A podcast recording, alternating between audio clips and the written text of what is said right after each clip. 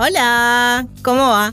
Quiero cubrir a las mujeres con constelaciones, estrellas, estrellas de todos los tamaños. Esto dijo acerca de su colección de 1932, Bijoux des Diamants, la fanática de la astrología Coco Chanel. Soy Nieves Pereira y esto es Cápsulas de Estilo. Coco era una ferviente creyente en la astrología y su signo Leo es el quinto signo del zodíaco. Estos dos símbolos, el león y el número 5, forman hasta la fecha parte del ADN de la casa Chanel. Coco toda su vida mantuvo la estatua de un pequeño león junto a sus cigarrillos y sus tijeras y fue parte de sus diseños hasta los botones de sus trajes de tweed. El león no solo es un motivo reiterativo de su línea de joyería, sino que Karl Lagerfeld lo transformó en el protagonista absoluto del desfile de otoño en 2010, en el que hizo como una enorme estatua de un león en medio del Gran Palais de París. Lo que en la época de Coco Chanel era quizás una excentricidad o un tema de cábalas, hoy en día es cada vez más normal. Muchos de nosotros vemos la carta astral como un mapa de vida súper importante. La astrología disfruta actualmente de una amplia aceptación cultural que no se había visto desde la época hippie de los 70. El cambio comenzó con Internet, los smartphones y las redes sociales. En este momento se calcula que casi el 30% de nosotros humanos creemos en la astrología. Pero el número de personas que conocemos nuestro signo solar, consultamos el horóscopo o leemos sobre el signo de su pareja romántica en la prensa es muchísimo mayor.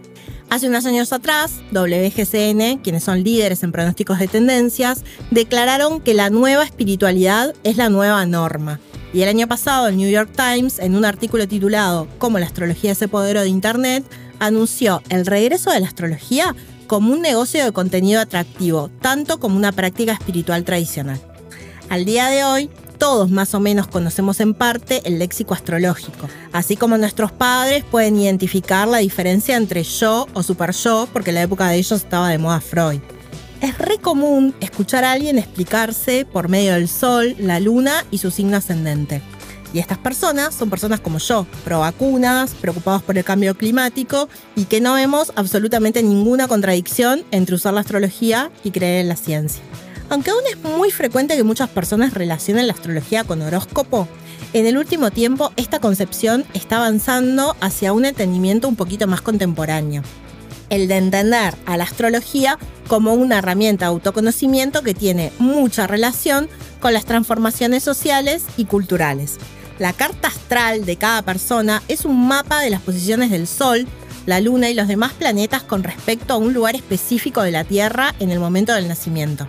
Este mapa funciona a modo de brújula y aporta información sobre los obstáculos, los desafíos y las lecciones a aprender de esa persona en especial. En este sentido, la interpretación de la moda y la construcción del estilo propio tiene mucho que aprender de esta disciplina, ya que la astrología no solo se limita a dictar la fortuna sobre el amor y el trabajo, sino que también aporta muchísima información sobre los mejores momentos para cambiar de estilo, para saber qué comprar, para conocer qué esquemas de moda y diseño se adecúan a nuestra personalidad y qué partes de nuestro estilo o de nuestra personalidad nos conviene fortalecer o disimular de acuerdo a lo que llevamos puesto. Yo, por ejemplo, les cuento, soy cáncer ascendente acuario. Mi estilo lo refleja al 100%, creer o reventar. Por un lado, mi ascendente acuario es el que me hace observadora, adelantada a las tendencias, anti-mainstream y bastante rebelde. Estas características se reflejan muchísimo en mi estilo que tiende a no seguir tendencias masivas o adelantarme a ellas. Es como que muchas veces me pasa que cuando se empieza a usar algo yo ya lo usé y ya estoy aburrida y ya estoy en otra cosa.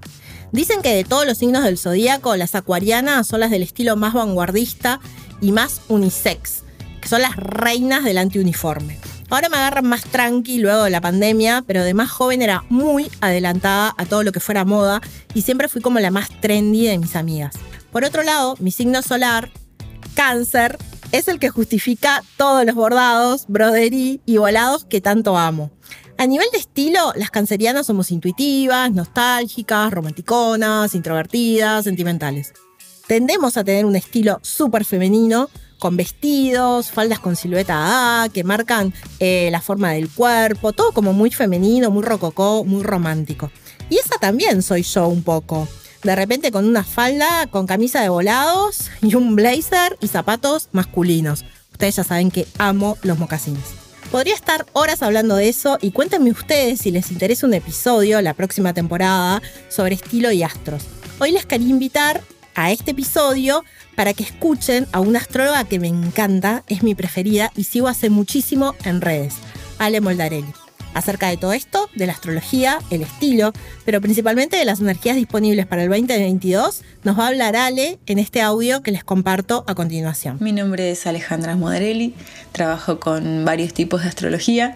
La astrología base es la occidental, tropical, que le llamamos entre comillas planetaria, porque también trabajo con astrología maya pero combino un montón de herramientas y sobre todo saberes antiguos, que es lo que más me apasiona. Tengo una historia con la astrología que viene desde la infancia, pero en realidad se profundiza alrededor de mis 27, 28 años, un poquitito más tal vez, donde empiezo a investigar para tener un cambio de, en mi propia vida y gracias a la astrología me termino mudando de país, empiezo a, a emprender desde este lugar y con esa orientación termino dejando un trabajo de dependencia ya enfocada no solamente porque haya sido gracias a la astrología que lo dejé, sino gracias a tener ganas de trabajar de algo que amaba. Por eso siempre recomiendo, si te gusta la astrología y quieres mandarte, buenísimo, pero si te gusta otra cosa, la astrología te puede ayudar a mandarte también. Así que nada, es una buena base, una buena guía. Eh, en redes sociales me pueden encontrar como Ale Modarelli, en Instagram ale.modarelli con doble L sino también pueden chusmear en mi web alemodarelli.com. Ahí tengo las sesiones que ofrezco, carta natal, revolución solar, carta maya y también cursos, algunas masterclass. Pueden encontrar todo ahí. También tengo Twitter, un canal de Telegram, me encuentran todo ingresando a la web. La astrología comienza hace muchísimo tiempo y se trata de la observación de los cuerpos celestes, los, en este caso los planetas del sistema solar. También muchas veces se usan asteroides, determinados puntos matemáticos que no son visibles, sino que son justamente cálculos. Se utilizan muchas veces estrellas fijas y de acuerdo al astrólogo y al tipo de astrología que trabaje, también se utiliza determinado sistema. Hay un montón de astrologías, hay un montón de astrologías basadas en la orientación ya de por sí occidental u oriental. Se pueden combinar, se pueden eh, trabajar por separado. Es infinito el mundo de la astrología. Y en realidad la gran base astrológica, por lo menos las visiones que yo uso, por un lado son lo personal, es decir, la propia carta natal y también la mirada un poco más mundana que se le llama, que es la de ciclos planetarios, es decir, cómo a la humanidad le afecta o le marca determinados ritmos la energía, por decirlo de alguna manera súper, súper sencilla, que nos proponen los planetas, porque al fin y al cabo lo que hacen es eso, mostrar propuestas, mostrar tendencias, inclinaciones, pero cada ser es libre de elegir y decidir hacia dónde va a inclinar esas balanzas. Em, desde la astrología se puede descubrir mucho el propio estilo, sea el estilo del cabello, de la vestimenta, todo lo que es lo que nos hace eh, en cuanto a lo estético y se puede investigar mucho buscando al propio sol, que es lo que conocemos como, bueno, este es mi signo, bueno, eso quiere decir que el sol transitaba por ese signo cuando naciste. Entonces, eh, el sol es la base de la carta o una de las bases, la otra pata de la base es la luna y la otra es el ascendente. Esos tres, sumados a la propia Venus natal y al propio Marte natal, sobre todo a Venus, nos van a marcar qué tendencias de estilo tenemos. Por ejemplo, no va a ser lo mismo cómo le guste vestirse a una Venus en Aries que a una Venus en Pisces o que a una Venus en Libra. Y eso marca como la base del estilo, sobre todo en general el gran estilo va a estar enfocado en Venus, pero siempre Sol, Luna y Ascendente van a ir sumando un poquitito de info. Eso como un tip aparte. A fin de este año vamos a tener cerca de Navidad, más específicamente el 24, el aspecto que se perfecciona nuevamente, porque ya lo estuvo haciendo durante todo este 2021, que es una cuadratura. Cuadratura es un aspecto matemático de determinado ángulo que se genera entre la ubicación de planetas y representa tensión. Esa cuadratura es entre Saturno y Urano. Es una cuadratura que venimos sintiendo, una cuadratura que nos está pidiendo de alguna manera liberar el deber ser, las estructuras arcaicas, viejas, contenidas o respetadas justamente por lealtad, por respeto, por obligación, entre comillas, aunque no nos demos cuenta que lo estamos haciendo por eso. Porque se nos pide un cambio de conciencia social, global, a todos. Esto nos lleva a trabajar mucho en nuevos sistemas económicos, por ejemplo, cómo están subiendo las criptomonedas y haciéndose más conocidas, expandiéndose más, porque necesitamos nuevas maneras de poder crear economía más allá de lo socialmente establecido de, bueno, justo lo económicamente establecido a través de los grandes capitales y de las grandes empresas de siempre, ¿no? Entonces se propone crear y buscar cosas alternativas, fuentes alternativas de ingresos. Por un lado están las criptomonedas, que un ejemplo clarísimo.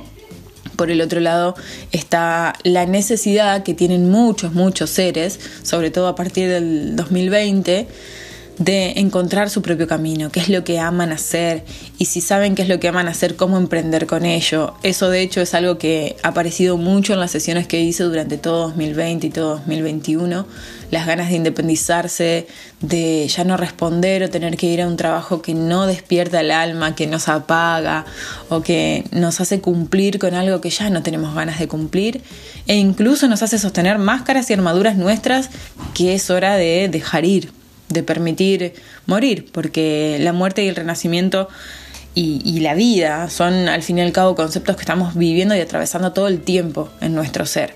Se nos mueren células todo el tiempo, nacen nuevas y así, y eso habla de los cíclicos que somos como seres humanos.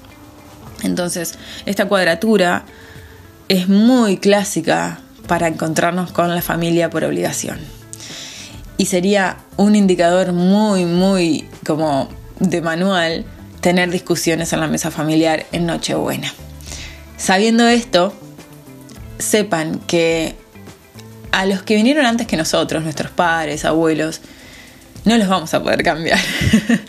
en realidad, podemos tratar de hacerles entender cómo está cambiando la sociedad, cómo estamos cambiando la perspectiva, la visión, la integración, cómo ya el sentido de pertenencia va mutando realmente a que no hay que buscar pertenecer, sino que realmente todos pertenecemos a lo mismo o que todos somos lo mismo. Pero bueno, generaciones previas a, los que tienen 20, 30, 40 incluso, no están en el mismo ciclo o en el mismo nivel de apertura. No los vamos a cambiar a menos que ellos tengan ganas de aprender y de cambiar. Creo que somos generaciones que estamos impulsando cambios y que tenemos que ser pacientes con el que nos pregunta para aprender, sobre todo en cuestiones, por ejemplo, con la comunidad LGTB o el feminismo. Son muchos cambios para personas que a veces ni siquiera saben de qué se trata. Y si bien a mí como mujer a veces me, me, ha ofendido y lo observé un montón, el tema de por qué le tengo que explicar a un hombre lo que es el feminismo, después digo, pero claro, si me lo pregunta para aprender, tengo que tener la suficiente paciencia. Más allá, obviamente, de todo lo histórico, de todo lo que sí estamos haciendo siempre como maternando a los demás, ¿no? Entonces, creo que lo fundamental, teniendo en cuenta la astrología, ¿no? Es tener paciencia. Tener paciencia no para dedicarnos a educar al otro, sino para responder con amor cuando el otro nos está preguntando algo con respeto, con amor, con apertura. No podemos vivir enojados. Y es algo que con toda causa social pasa muchísimo, el enojo. Eh, el veganismo también, o por lo menos el dejar de consumir carnes y después dejar los lácteos, es una movida también muy fuerte que ha vivido muchos cruces y mucho insulto. Entonces ya de alguna manera se reacciona como... se reacciona reactivamente, ¿no? Y, uno ya salta con enojo. Y al fin y al cabo, si alguien quiere aprender o si alguien pregunta desde un lugar de curiosidad, está bueno poder expresarlo con amor. Y sea que el otro recibe o se da cuenta de ese amor o no, porque al fin y al cabo todo cambio social no puede empezar desde el enojo. El enojo puede ser un motivador, puede ser la chispa inicial, puede ser lo que me lleve a decir, siento injusticia en esto y lo voy a querer cambiar, voy a ser parte de la comunidad que logre el cambio, que por lo menos lo inicie. Y está bueno ese fuego, el fuego del enojo, del sentimiento de injusticia. Pero no podemos seguir esa causa desde el enojo porque vamos a lograr lo mismo. Un resultado o un cambio que siga encendiendo hogueras en vez de apagarlas. Entonces creo que está bueno el empezar a observar si esto me enoja, si esto me resulta injusto, si esto necesito cambiarlo porque siento que pertenezco a determinado movimiento, causa o cambio social, pero voy a tratar de empezar a enfocarlo poco a poco con amor. No es algo mágico, todo en la vida es un proceso, desde soltar o dejar ir algo hasta atravesar un cambio interno o externo, o interno que después se convierte en algo externo, hasta obviamente un cambio social. Todo, todo, todo en la vida es un proceso. Y eso es algo que propone esta cuadratura al mismo tiempo que propone la paciencia, el intentar el cambio sin el choque y la discusión, sino con un poco más de empatía, de apertura, de perspectiva. Y si bien no nos toca a los que realmente sentimos la injusticia ser los empáticos, podemos sentirlo desde un lugar justamente injusto, eh, está bueno concientizarnos que el cambio que queremos lograr tiene que tener esas bases más amorosas, desde un lugar más nutricio incluso. Ale fue tan generosa con lo que nos compartió que decidimos hacer dos episodios. Así que les esperamos la siguiente semana con lo que resta de las energías disponibles para el 2022 en lo que va a ser el último episodio de esta temporada. Ya saben que me pueden seguir en redes, Instagram, arroba nieves.pereira con Y.